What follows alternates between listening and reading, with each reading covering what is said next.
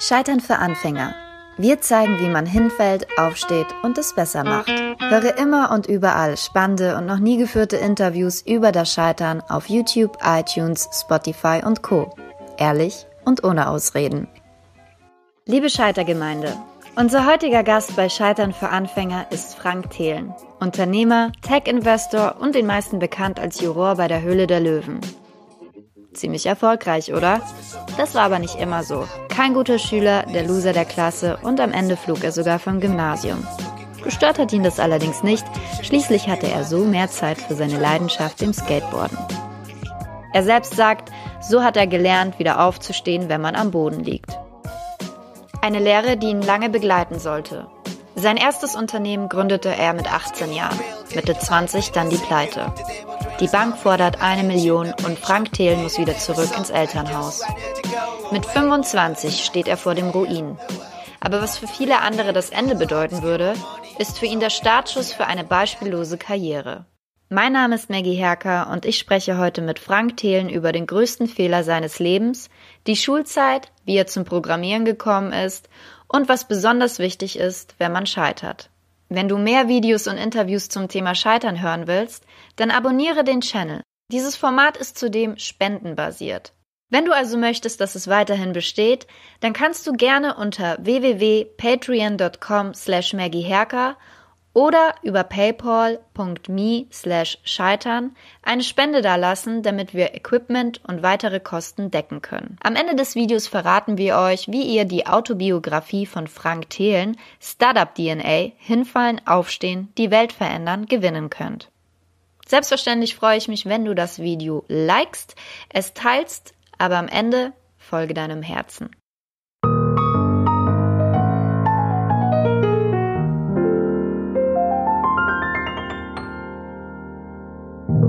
Diese Sendung wird Ihnen präsentiert von Professional Haircut for You. Frank, vielen ja. Dank. Wir sind in der Factory Berlin hier, wo sich kreative Köpfe zusammentun und vieles erarbeiten. Ja.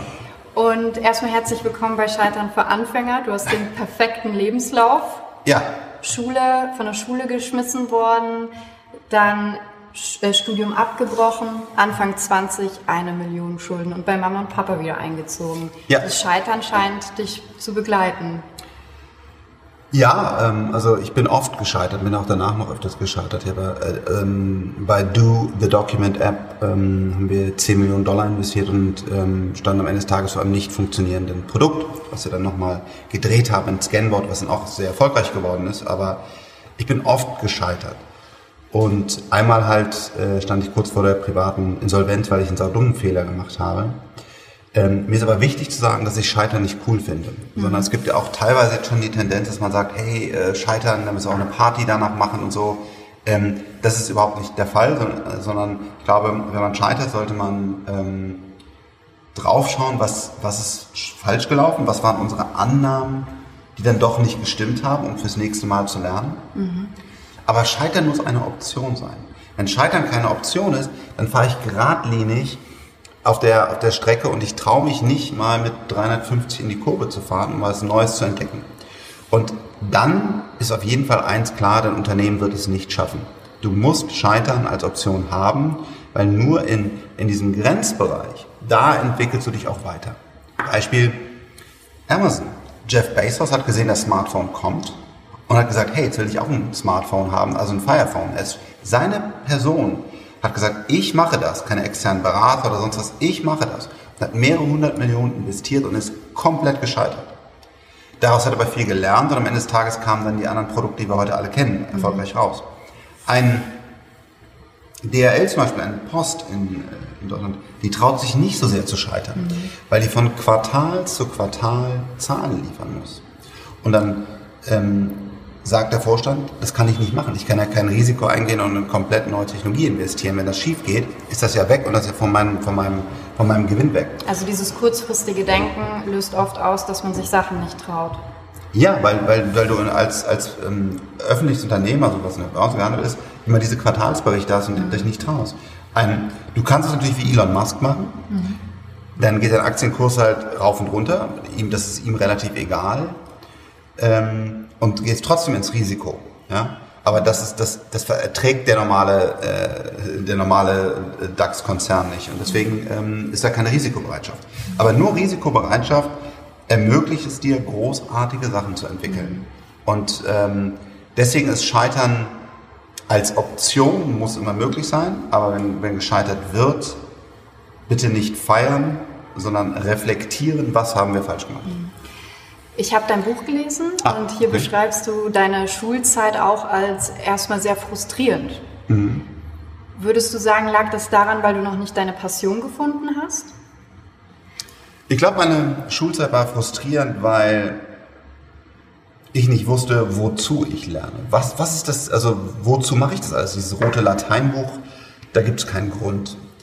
Aber bei Physik, beim, bei Englisch, äh, bei Chemie, bei anderen Sachen, da gab es ja einen Grund eigentlich, weil man versteht, wie die Welt funktioniert. Aber das wurde mir damals nicht gesagt oder ich habe nicht zugehört. Wozu lerne ich das alles? Und deswegen war ich dann immer in diesem Frontalunterricht, saß da, der Lehrer erzählte, drehte sich um, malte irgendwas an der Kreide und ich habe gedacht, das, ey, das ist nicht meine Welt. Also, ich habe ohne meinen damaligen Lehrer, ich habe es nicht ertragen. Also es war einfach, du saßt dann da halt, weiß gar nicht, sitzt man da sechs oder acht Stunden und die haben einfach nur gesagt, das ist alles nur Scheiße es bringt mir gar nichts. Mhm. Ich glaube, hätte mir jemand ein Flugzeug hingestellt und gesagt, pass auf, wir bauen jetzt hier dieses, äh, dieses Flugzeug nach, Maßstab 1 zu 10 und wir müssen lernen, wie fliegt das, äh, wie fliegt das im Wind. Wir müssen lernen, ähm, wie funktioniert das Ganze. Und deswegen müssen wir jetzt die Physik lernen, das und das lernen. Und dann hätte ich daran gewusst, wozu, weil am Ende des Schuljahres hätte das Flugzeug geflogen, aber das war nicht der Fall. Aber war es nicht dein Lehrer, der zu deinem Vater gegangen ist und gesagt hat, der Junge soll der Informatik bitte fernbleiben? Ja, das war äh, für mich ein großer Niederschlag weil ich eigentlich den Informatikunterricht gerne gemacht habe und mich da, glaube ich, auch aktiv eingebracht habe. Und dann kommt ein Lehrer zu deinem, zu deinen Eltern und sagt, ähm, ihr Sohn, also Informatik, das soll er bitte sein lassen. Das ist einfach, äh, das war sehr unfair, sehr unschön. Aber das erlebt man, glaube ich, öfters in der Schule auch, also wie im normalen Leben. Es gibt halt diese Niederschläge, diese, ähm, dass einer irgendwie, man sagt ja in Social Media so Hater, die dich halt dann irgendwie runterziehen. Mhm ähm, da muss man halt weitermachen, aber gerade da als, als, als junges Kind, was noch keinen Erfolg hat, was sehr unsicher ist, was vom Gymnasium geflogen ist und dann gerade die Realschule gemacht hat und das von meinem Vater sozusagen war sehr unschön. Aber deine Eltern haben dich schon sehr unterstützt, muss man sagen, oder? Ja, meine Eltern haben mich, äh, standen immer hinter mir, waren immer so der, der Fels in der Brandung. Ähm, ich musste mir nie Sorgen machen, dass, dass sie bei allen Fehlern, die ich gemacht habe, hinter mir stehen. Ähm, aber meine Eltern waren keine Antreiber im äh, dass sie gesagt haben, hey, hier ist Silicon Valley, hier musst du das machen, irgendwie mein Englisch gefördert hätten oder so. Das, das kann man auch gar nicht von denen verlangen. Das, die kommen ja selber auch aus einer anderen Welt. Mhm. Ähm, das musste ich mir alles selber arbeiten, aber das wichtigste Element war, dass sie als, als Eltern, die mich geliebt haben, immer hinter mir standen und mir immer den Rücken gestärkt haben, äh, soweit sie es konnten. Mhm. War es nicht auch ein, ein, eine Art fast schon Fehler, der dich zur Informatik gebracht hat, als du den Computer, den dir dein Opa, glaube ich, war es, oder? Ja, genau. Geschenkt hat, den hast du formatiert, glaube ich, und dann ging gar nichts mehr, richtig? Genau. Ja. Den, äh, ähm, wir haben einen Computer geschenkt bekommen, weil mein Opa, der war eigentlich Informatiker, aus einer sehr alten Welt mit Lochkarten und so weiter, und hat immer gesagt, ja, da gibt es diese Familie, ähm, und die braucht jetzt mal einen Computer. Ist er damals zum Wobis gefahren und hat uns so einen alten Computer mit so einem, die waren so riesen Tower gekauft, das hingestellt. Und dann kam ein Kollege von meinem Vater und hat, glaube ich, ich glaube, der wurde dafür auch bezahlt, das weiß ich nicht, so ein Menü installiert, wenn man dann ähm, MS-DOS damals gestartet hat. Dann gab es eine autoexec.bat, das war eine Datei, in der drin stand, welche Applikationen nach dem Booten geladen werden. Und dort hat er ein Menü hinterlegt, wo man dann F1 für Textverarbeitung, F2 für keine Ahnung was drucken konnte. Das war halt damals ein Tagesaufwand. Ja, heutzutage kennen wir es immer noch, wenn wir unser iPhone wechseln, das manchmal nervig ist, aber das hat nichts mit der Dimension zu tun, wie das damals war. Man hat wirklich äh, Disketten stundenlang reingeschoben. Es war hochkomplex, das zu konfigurieren und es konnten auch sehr wenige Menschen. Und dann war so ein dickes ähm, Buch dabei, das hieß MS-DOS 5.0 und das habe ich gelesen und, ein, habe einfach das alles gemacht, was da drin stand. Und dann stand halt da Format C, ähm, Doppelpunkt Backslash. Und was es tut, ist, es formatiert die Festplatte. Mhm. Und das war mir aber nicht, also es war mir, war mir nicht klar, was das heißt. Also ähm, da war dann auch, vielleicht war das Buch schlecht geschrieben oder es war zu tief in der Nacht und ich habe nicht richtig aufgepasst oder was auch immer. Auf jeden Fall das Ergebnis von so einem Befehl ist, dass die Festplatte wirklich gelöscht ist. Und das heißt, es war alles weg. Und ähm, dann, genau, bin ich halt morgens, es war schon sehr, sehr spät nachts, als mir das passiert ist, äh, bin ich halt irgendwann schlafen gegangen, habe das dann meinen Eltern gesagt, meinem Vater, und gesagt, ähm, pass auf, der hat gestern Abend Folgendes passiert. Ich habe keine Ahnung, was passiert ist. Ich schaue mir das an und ich werde es versuchen zu beheben. Und das hat mich dann halt zwei, drei Wochen Zeit gekostet und habe Freunde angerufen, keine Ahnung was. Am Ende Tages konnte ich es dann wieder installieren. Und ja, somit habe ich das dann, hat diese Katastrophe mich dazu gebracht, äh, echt äh, den Computer mehr zu verstehen. Mhm. Ich möchte mit dir über ähm, den größten Fehler, zumindest bezeichnest du es so im Buch, äh, deines Lebens sprechen. Der Tag, an dem klar war, an dem deine Mutter angerufen hat und gesagt hat, Sohn, wir haben hier einen Brief bekommen von der ja. Sparkasse. Wie ist das abgelaufen und warum ist das passiert? Also ähm, ich war, wir hatten äh, vor 99, also als die Börse hochging und äh, die erste Technologiewelle kam, die aber leider keine Substanz hatte, ähm, haben wir 1,4 Millionen D-Mark Venture Capital bekommen. Darauf haben wir eine AG gegründet, einen Router entwickelt, der lokale Netzwerke mit dem Internet verbunden hat. Und ähm, technologisch und vom Produkt her lief es auch ganz gut, aber wir haben die nicht genug verkauft. Und ähm, irgendwann war das Venture Capital weg. Und die, damals war aber das Ding, ist egal, wir machen Börsengang, es wird gut, es ist ein guter Tag, ist egal, Vertrieb wird groß und so weiter. Und es war damals sehr, sehr einfach, bei der Bank einen Kredit zu bekommen. Und dann haben wir für eine Million äh, Euro einen Kredit bekommen, einfach so. Und der war irgendwann auch aufgebraucht. Und dann kam die Bank zu uns und hat gesagt, so, alles super mit dem Kredit, aber damit die Zinsen nicht steigen, müsst ihr jetzt dafür privat bürgen. Das hätte ich gar nicht tun müssen, weil da hätte ich gesagt, drauf, dann macht die Zinsen ein bisschen höher. Mhm. Viel Spaß, aber ähm, das ist schon ausgeschöpft, meine ich. Mhm. Mir war es aber total egal. Mir ging es nie ums Geld. Mir ging es immer nur darum, läuft diese Firma. Und wenn der Zinssatz für diese Firma optimiert werden kann, klar unterschreibe ich das. Mir total egal. Und habe halt in diesem Raum einfach für eine Million Euro unterschrieben. Drei bis vier Monate später war die AG insolvent 2000, es gab kein Geld mehr, das äh, explodiert. Es lag nicht an der, daran, dass die Blase geplatzt ist, deswegen haben wir kein Venture Capital mehr bekommen, aber dass das Unternehmen keinen stabilen Cashflow hatte und nicht gut funktioniert hat, lag an mir beziehungsweise dem Vorstand. Ich war damals ähm, nur der technische Vorstand, aber natürlich auch voll in der Verantwortung.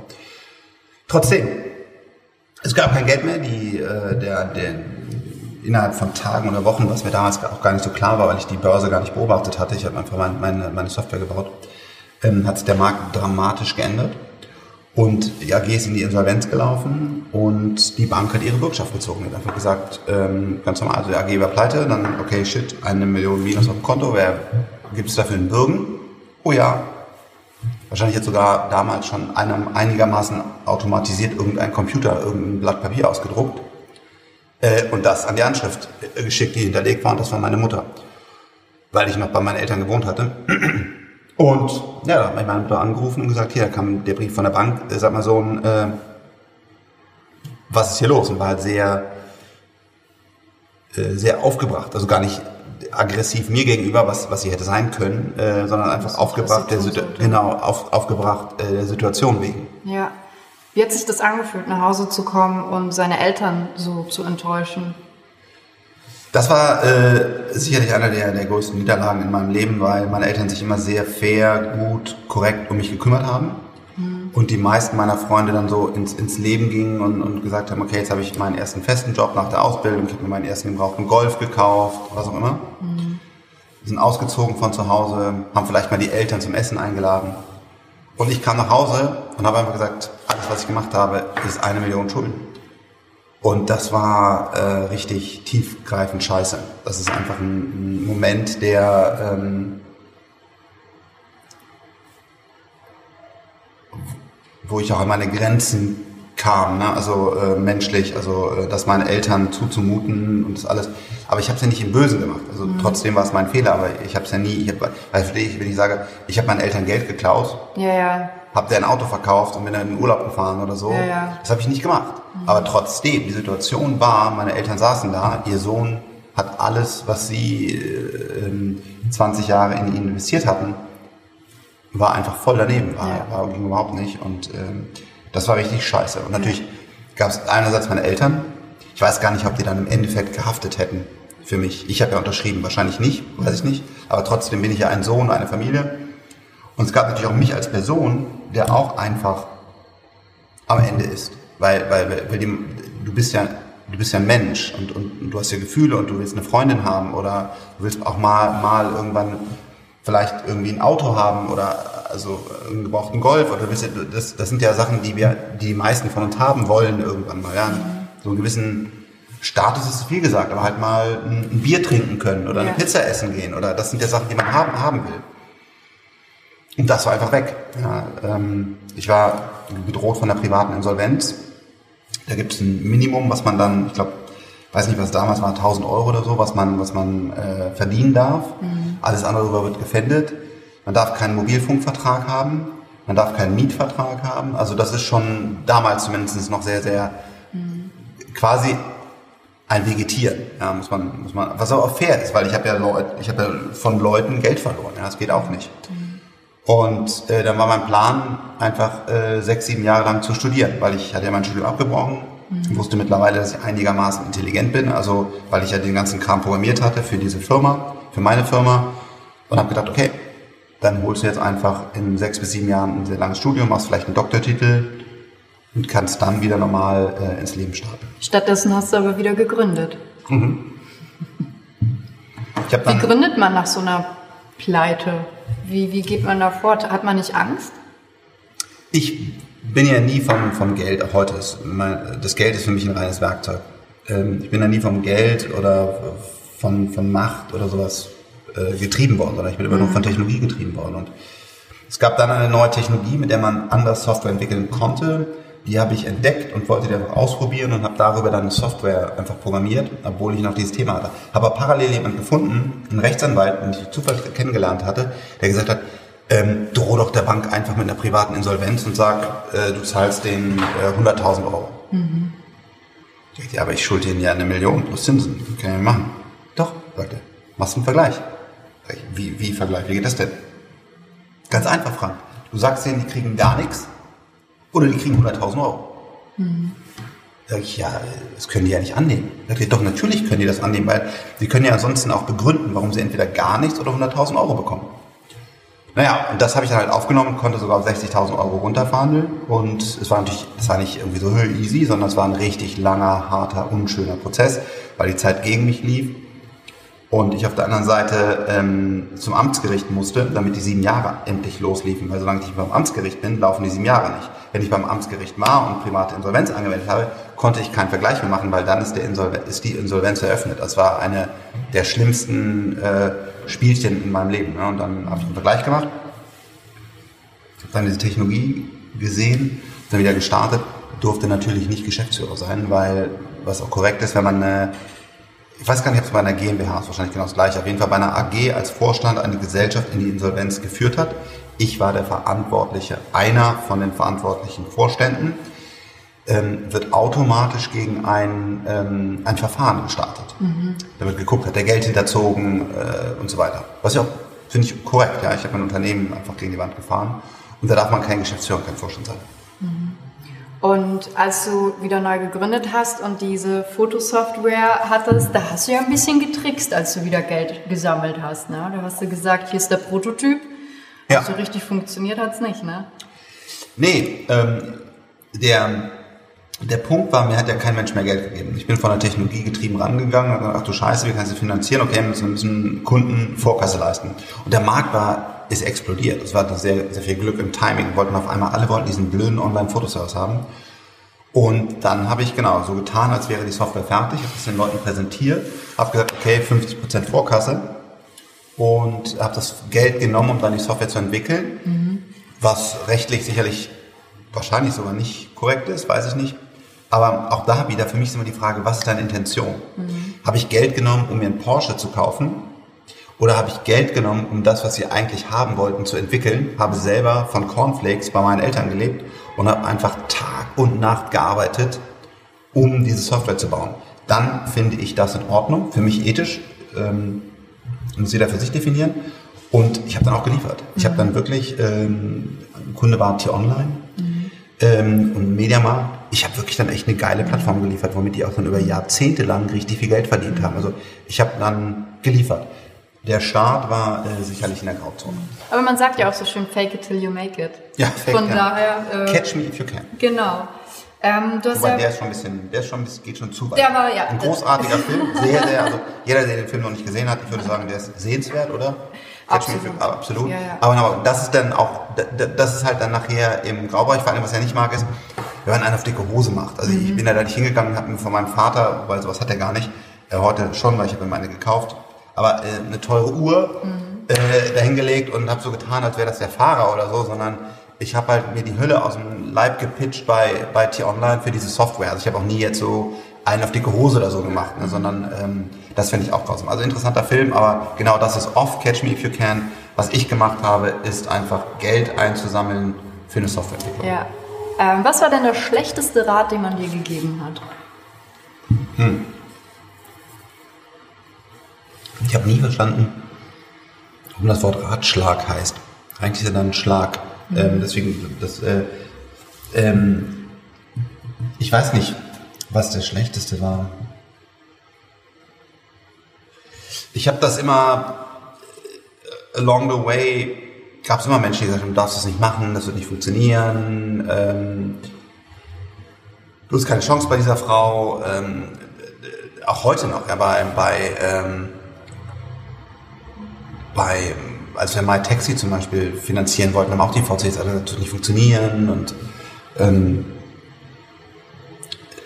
neulich total abgefahren. Also ich mache ja vieles falsch und so, aber da halte ich einen Vortrag vor, vor verschiedenen Lebensmitteleinzelhändlern, erkläre, wie wir das aufbauen und erkläre dann halt auch, dass wir gerade Lilium ähm, finanziert haben, dass es ein Flugtaxi wird und, und was da alles passiert. Dann steht irgendwann davon auf und sagt, ey, das ist ja ein totaler Schwätzer und er zeigt auf mich. Und ich bin also, äh, sorry, was jetzt? Also es war wirklich off und also ich bin vieles, aber kein Schwätzer, aber, aber einfach nur zeigen, selbst nur, egal wie viel Erfolg du hast, egal wie, wie meiner Meinung nach wirklich vernünftig und ruhig du irgendwas erklärst, du wirst immer irgendwelche Hater haben, die dir irgendwelche Ratschläge, Gegenwind oder sowas geben. Mhm. Du musst das reflektieren weil es ist wichtig, Feedback zu haben, aber du musst halt auch deinen eigenen Weg gehen. Du musst da durchgehen können und sagen, es ist mir egal, wenn er sagt, ich bin ein Schwätzer, oder es ist mir egal, wenn er sagt, du kannst diese Frau nicht von dir überzeugen oder du wirst keine Finanzierung finden. Ich habe mir jetzt angehört, deine Argumente, habe ich durchdacht, aber ich sehe es anders und deswegen gehe ich weiter. Also ähm, das als, als Info, egal wie hoch man kommt, wo man steht, ähm, diese, diese schlechten Ratschläge, diese Hater, äh, die werden immer bei euch bleiben. Die werdet ihr niemals los. Mhm. Jetzt bist du Investor und ich kann mir gut vorstellen, dass man es hin und wieder mal bereut hat, irgendwo nicht investiert zu haben. Gab es da mal so einen Punkt, wo du dich geärgert hast und dachtest, ach scheiße? Äh, ja und nein. Ähm, Money-wise, also vom, vom Return ist es sicherlich ärgerlich. Auf der anderen Seite muss man sagen, ich habe ja da noch nicht investiert und mir ist viel wichtiger, dass ich meinen Prinzipien treu bleibe und dass ich ein Framework habe, was immer funktioniert. Weil nur dann kann ich langfristig erfolgreich werden, ist meine Überzeugung. Das heißt, wenn ich jetzt hier einen Lucky Shot und da einen Lucky Shot habe, mag auch mal funktionieren. Aber man muss ein Framework haben. Also was ist genau mein, mein Ansatz zu investieren? Und ich habe zum Beispiel nicht in, in Airbnb ähm, investiert, obwohl ich es hätte in einer gewissen Phase tun können, nicht als Seed-Investor, aber später. Mhm. Weil ich der festen Überzeugung war, dass es nicht gut ist, wenn Leute ihre Wohnungen vermieten, weil die dann vielleicht zerstört werden von Leuten, die man gar nicht kennt. Und damit habe ich total Unrecht behalten. Das, das, ist einfach, das ist Schwachsinn, das funktioniert. Die haben auch lange darunter gelitten. Also viele Leute so, haben okay, am Anfang auch, okay. ja, ja, die haben äh, mit Matratzen bei den Freunden geschlafen, haben nach Leuten gesucht, die ihnen Geld geben, weil jeder gesagt hat, nee, da macht doch jeder die Wohnung kaputt. Das ist ja. auch der erste Gedanke, den man da hat tatsächlich. Und Heute völlig normal so. Ja, und, und, ähm, und, und, und deswegen habe ich gedacht, das Ding wird nicht so, so funktionieren. Es gibt auch ganz viele andere Dinge, wo ich das gedacht habe, in meinem eigenen, so ist der Markt, so ist der Ansatz, so ist das. Ich glaube da nicht dran, deswegen habe ich nicht investiert, mhm. aber trotzdem kann es ein riesen, ähm, riesen Erfolg sein. Darüber ähm, ärgere ich mich nicht. Das, das ja. passiert, das wird, wird, mir sehr, sehr häufig passieren. Worüber ich mich ärgern würde, ist, wenn ich meine Prinzipien verlasse. Mhm. Ist dir das schon mal passiert? Ja, absolut. Ähm, das... Ähm, ähm, also ein Beispiel ist sehr interessant, also da, da, da habe ich es nicht gemacht, aber ähm, Kryptowährungen. Mhm. Kryptowährungen sind äh, unfassbar stark gestiegen, also Bitcoin war fast bei 19.000 Dollar, oder war sogar 19.000 Dollar. Und wir haben das beobachtet, weil das ja, wir verstehen die Technologie dahinter und haben gesagt, das ist ja, das ist ja Blödsinn. Also das ist ja die, die Marktkapitalisierung dahinter steht, entsteht kein Wert und da ist nichts drin. Und war dann kurz davor, weil es das so verrückt gemacht hat, dass das Ding immer weiter stieg, gesagt, okay, jetzt packen wir auch eine Million rein. Äh, ist zwar Schwachsinn, mhm. aber wir machen hier mit. Also es kann nicht sein, dass alle reich werden, nur wir nicht so ungefähr blöd gefühlt. Also ja. ähm, wir haben es glücklicherweise nicht gemacht, worauf ich auch sehr stolz bin, weil wir eben genau das gemacht haben. Wir haben uns wieder zusammengesetzt und gesagt, pass auf, was ist der Wert hinter dieser Währung, wie funktioniert die, was ist Ding? Und ähm, manchmal waren wir uns nicht Prinzipien treu, deswegen habe hab ich jetzt zum Beispiel auch persönlich in ähm, Ether investiert. Mhm. Ich darf hier keine Anlagetipps geben. Ich persönlich habe in Ether investiert. Ähm, weil ich glaube, dass es eine Plattform ist, die funktioniert, weil immer mehr Leute auf dieser Plattform aufbauen. Sie hat eine USP, nämlich diese Smart Contracts. Äh, sie hat einen guten Kopf, Vitalik, der das Ding nach vorne bringt. Und aus all diesen Dingen sage ich das gut. Wenn es, wenn es Ether morgen 50% der Währung verliert, ist mir das scheißegal. Mhm. Weil ich langfristig einen Plan habe. Ich hätte ein Problem damit, wenn Vitalik abtritt oder wenn auf einmal eine andere Plattform ist, die mehr Adaption bekommt. Dann werde ich panisch. Aber ob ein Preis mal rauf oder runter geht, ist mir total egal, weil ich dieses Framework habe, dieses Gedankenmodell, warum ich da investiert habe. Mhm. Das ist der Unterschied zwischen also strategischen Investments und irgendwelchen Wetten, ja, also irgendwie, äh, ich versuche irgendwie im Trade irgendwas zu holen. Das ist grausam, das ist überhaupt nicht mein Weg. Deswegen ähm, habe ich sicherlich viele Chancen verpasst. Ähm, und für mich ist es total gut, solange ich meinen Prinzipien treu bleibe. Bereitest du junge Gründer darauf vor, dass sie scheitern könnten? Und wenn ja, wie machst du das dann? Bist du knallhart? Auf jeden Fall. Also ähm, jeder, der bei uns äh, Investment bekommt, weiß Bescheid, auf was er sich einlässt. Er weiß, dass er scheitern kann. Er weiß, dass wir den Stecker ziehen werden, wenn wir sehen, dass das Ding nicht funktioniert. Wir werden es natürlich ein paar Mal probieren. Wir finanzieren auch wirklich, glaube ich, relativ großzügig nach. Mhm. Ähm, aber wenn wir irgendwann sehen, das geht hier nirgendwo hin, dann ziehen wir den Stecker und das äh, kommunizieren wir, glaube ich, hoffentlich mhm. ähm, sehr ehrlich. Mhm. Warum glaubst du denn, ist es gerade in Deutschland ein Problem, äh, dass über Scheitern nicht gesprochen wird und vor allem das Scheitern als so negativ? Du hast gesagt, man soll es nicht feiern, das verstehe ja. ich auch, man soll daraus lernen, absolut. Aber ich habe trotzdem das Gefühl, dass es hier, die Leute gucken einem schon fast gerne dabei zu, wenn man scheitert. Und mhm. die haben auch nicht diese Fantasie, wenn man also in Bayern bei uns heißt es, was der Bauer nicht kennt, das frisst er nicht. Ja. ja. Und beim Flugtaxi musstet ihr euch ganz schön viel Mist anhören. Also die Reaktion war ja, die, da wurde sich so lustig darüber gemacht und ich frage mich, ob das nicht bezeichnend für Deutschland ist. Diese Einstellung, das ist ja lächerlich, weil sie es nicht kennen, weil sie nicht die Fantasie haben und nach vorne denken. Ja, das ist ein Problem, dass die Deutschen erstmal, äh, oftmals nicht alle, aber einige wirklich sagen, äh, das kenne ich nicht, was soll das denn? Ähm, das gleiche beim Raketenprogramm, was gerade vorgestellt wurde. Mhm. Ähm, das war sicherlich grafisch wirklich schlechtstmöglich gemacht. Ja, ja. ähm, trotzdem, 700 Millionen Euro in Raketentechnologie zu investieren, ist für uns sehr wichtig und noch wichtiger als Kita-Plätze, weil wenn wir nicht führend in der Technologie bleiben, wird es mhm. gar keine Kita-Plätze mehr geben. Mhm. Ähm, das heißt, die Deutschen sind schon auch eher Neider und äh, wenn ich sehe, was ich alles, äh, meine Mutter liest das dann manchmal irgendwo und zeigt mir das und dann äh, sage ich, aber guck mal, der schreibt ja, dass du da das, ähm, Mom, lass sie haten, also das wird, äh, ist immer, äh, passiert immer und, und das in den USA glaube ich nicht so, das ist mehr Positive Spirit, das ist mehr, also, und, wenn ich einen Fehler mache, ist das ja okay, kann man sagen, aber so dieser, dieser, dieser Neidfaktor äh, ist schon. Hast, ist schon du, hast du eine Ahnung, woran das liegen könnte? Keine Ahnung. Ähm, hast du ein Vorbild? Definitiv. Ähm, Elon Musk ist sicherlich der perfekte Gründer und Macher, so in Reinform. Ähm, wie er kommuniziert, so impulsiv aus dem, aus, auf dem Pfad ins Büro zu sagen, uh, take the company private, das finde ich nicht gut. Aber so als Typ, wie intelligent wie, wie, wie stark er in der Execution ist, wie groß seine Visionen sind. Das ist, also das ist schon also ein ganz großes Vorbild äh, für mhm. mich. Ähm, da kann man sehr, sehr viel von lernen. Ja. Viele meiner Zuschauer und Zuhörer sagen, ja, das ist ja schön und gut, folge deinen Träumen und so weiter, aber manche wissen gar nicht, was ihre Träume sind. Die finden das gerade noch heraus, aber leiden da unglaublich drunter, nicht zu wissen, was ihre Aufgabe ist. Hast du einen Tipp für Menschen, die orientierungslos sind? Ähm, also ich glaube, erstmal waren wir alle irgendwann mal orientierungslos. Selbst ein äh, Steve Jobs ist irgendwie durch Indien ähm, gereist und hat irgendwie Yoga gemacht oder viel Dope wahrscheinlich auch geraucht. Ähm, das ist nicht schlimm. Aber irgendwann, da ist die Frage der Geduld, äh, muss man es dann finden und wenn man wenn es nicht findet, muss ich einfach sagen, dann mach mal.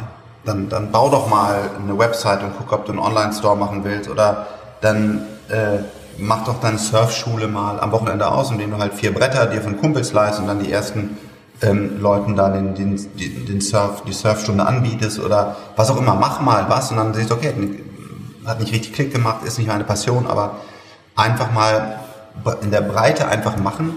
Ähm, das, ich weiß nicht, wo ich hin will, das ist grundsätzlich okay. Man kann dann vielleicht dann sogar wirklich auch wie so ein Steve Jobs mal ein halbes Jahr nach Indien gehen, was immer die Möglichkeiten sind oder sonst wohin, ja, und einfach mal wirklich sagen, ich bin raus und ich will einfach reflektieren. Aber irgendwann musst du es dann machen. Irgendwann, und wenn du dann sagst, ich habe es nicht gefunden, dann musst du einfach was anderes machen. Dann musst du mal das machen und mal das machen, aber machen. Nicht auf dem, nicht auf dem Sofa sitzen. Und dann kannst du immer noch sagen, ey du, ich habe jetzt drei Konzerte veranstaltet, es hat nicht so funktioniert oder kickt mich nicht dann ist okay, aber erstmal bitte was machen und nicht einfach. Äh, aber das setzt ja auch wieder die Bereitschaft voraus, zu sagen, okay, ich bin auch bereit zu scheitern, weil das ist, wenn man ein Amateur ist dann, dann, und ausprobiert, und die Leute haben ja so eine große Angst davor, dass sie es dann gleich lassen. Ja, ja. Also wer, wer mit Scheitern ein Problem hat, hat ein Problem im Leben. Das muss man, muss man ganz, ganz klar sagen. Äh, wenn ich sehe, wie oft ich scheitere, ähm, das ist wahrscheinlich jeden Tag. Also, weil natürlich wo gehobelt wird, fallen Späne. Also wir machen natürlich auch echt viele gute Entscheidungen und bewegen wirklich auch manchmal unfassbar große Dinge. Aber machen, ich mache einfach richtig viele Fehler und ich finde das nicht cool. Nochmal, ich finde cool, das nicht cool. Ich ärgere mich darüber tiefgehend. Ich versuche jeden Tag besser zu werden. Aber ich mache Fehler. Mhm. Ich weiß aber auch, dass wenn ich mich so langsam bewege, dass ich keine Fehler mehr mache, mhm. dass ich dann auf jeden Fall verloren habe. Mhm. Heute ist ein, ein Tages, Fehler. Äh, ich habe beim Flugzeug geflogen, stecke vorne mein Notebook in diese Tasche und weil ich zu spät bin, fange ich mein, mein Interview an, ähm, als wir gelandet sind, bin in meinem Interview, renn raus, vergesse mein Notebook. Genau, also jetzt kein, kein, kein, kein Megadrama, ich hoffe, das wird irgendwie gefunden, aber ähm, auch da ist wichtig, wie geht man damit sowas um? Jetzt kann ich ja den ganzen Tag schlecht gelaunt sein ich glaube, du erlebst mich, bin ich schlecht gelaunt, ich weiß nicht, wo mein Notebook ist. Eine der wichtigsten Dinge, wir alle fallen hin. Die einzige Frage ist, wie du damit umgehst. Das macht den Unterschied zwischen, ich habe ein gutes Leben und ein schlechtes Leben. Wir alle haben Probleme, wir alle fallen hin. Wie gehst du damit um? Und äh, das ist auch das Gleiche mit, ich mache es nicht, weil ich dann Angst habe zu scheitern. Das ist nicht akzeptabel. Also das ist, wir alle scheitern mal. Mhm. Nimm's und fertig und, und dann machst du das nächste. Ja. Zum Abschluss habe ich zwei Glückskekse. Du oh. musst sie nicht essen, aber äh, such dir gerne mal einen aus. Äh, ich nehme diesen hier. Mhm. Wir machen den beide auf? Ja. Meiner ist leer. Ah, nee, doch nicht. das wär's. Du hast keine Zukunft. Äh, keine Zukunft, genau. so, was hast du? If you want to be successful in this world, you have to follow your passion, not a paycheck. Das ist ja auch so ein bisschen deine Philosophie. Du sagst oft, du machst es nicht wegen dem Geld. Ja. Jetzt sage ich mal ganz, ganz provokativ, naja, wer so viel Geld hat, der, der sagt das so einfach. Ja. Was ist denn dein Why? Ich liebe es, äh, mit großartigen Menschen, die intelligenter sind als ich, besser sind als ich, zu arbeiten und von denen zu lernen und mit denen äh, Sachen zu bauen und denen durch meine Erfahrung mein Netzwerk zu helfen, ähm, großartige Dinge zu bauen. Das ist einfach das, was ich mache. Mhm. Meine Frau hat mal gesagt, als ich im Corporate gearbeitet habe, weil ich ein Unternehmen an Corporate verkauft hatte, ähm, dass das Leuchten in meinen Augen erloschen war, weil ich einfach in diesen Meetings, Excel-Tabellen, alles absegnen äh, lassen musste, bin ich einfach wirklich, äh, bin ich, bin ich kaputt gegangen. Mhm. Ich bin ein Typ, ich muss machen, erstellen, schaffen, mit anderen zusammenarbeiten, das ist das, wer ich bin. Und fair enough heutzutage zu sagen, ja Frank, du bist ja ein geiler Typ, weil das ist ja so viel Kohle, Glaskohle, scheißegal. Ist aber nicht ganz richtig. Es war mir auch egal, als ich überhaupt keine hatte. Es war mir auch egal, sogar Schulden zu machen. Hauptsache, das Unternehmen geht weiter. Da habe ich mich überhaupt nicht an meiner persönlichen ähm, finanziellen Situation bereichert, sondern mir war es immer schon egal, ob ich reich oder arm war. Mich interessiert es nicht. Mhm. Was steht auf deinem Keks? Bei meinem steht um, A winner is just a loser who tried one more time. genau, versuch's wieder und, und guck mal, du hast ja ganz kluge Kekse mitgebracht. Wo hast du die denn her? Ich habe die selber gemacht. Achso. Ja, ich dachte, weil normalerweise haben die nicht so ein hohes äh, Niveau.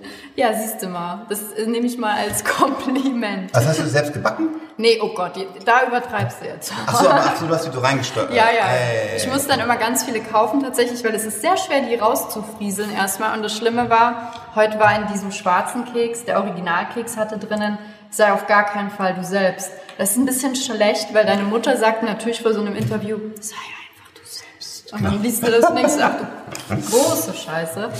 Jo, ähm, eine Frage habe ich ja. noch. Wer glaubst du würde denn gut zu, zu, Scheitern für Anfänger, wer glaubst du kann gut über Scheitern sprechen? Von wem können wir noch etwas lernen? Ähm, ich glaube, alle, die Großartiges erreicht haben, weil keiner von denen, die ich kenne, äh, ist dorthin gekommen, ohne richtig bitter, bitter, böse gescheitert zu sein.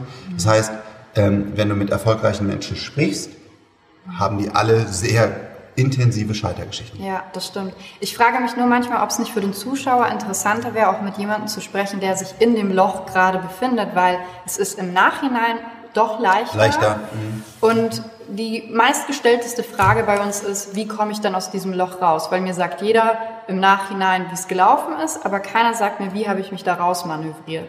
Weil ich glaube, auch psychisch macht das sehr viel mit einem. Und auch körperlich. Also das, das Total. Und das beschreibe ich ja auch in meinem Buch, ähm, wirklich, glaube ich, im Detail, wie ich mich gefühlt habe, was mein Körper gemacht hat und so weiter und wie ich da rausgekommen bin.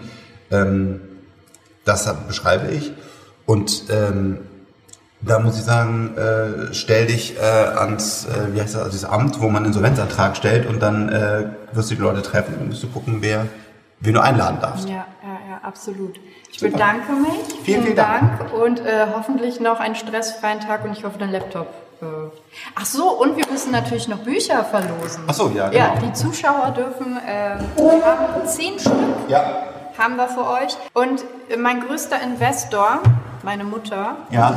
der müssten wir eins unterschreiben, wenn es geht. Ja. Weil die hat sich fast mehr als ich gefreut, als ich ihr erzählt habe, dass ich heute mit dir quatschen kann.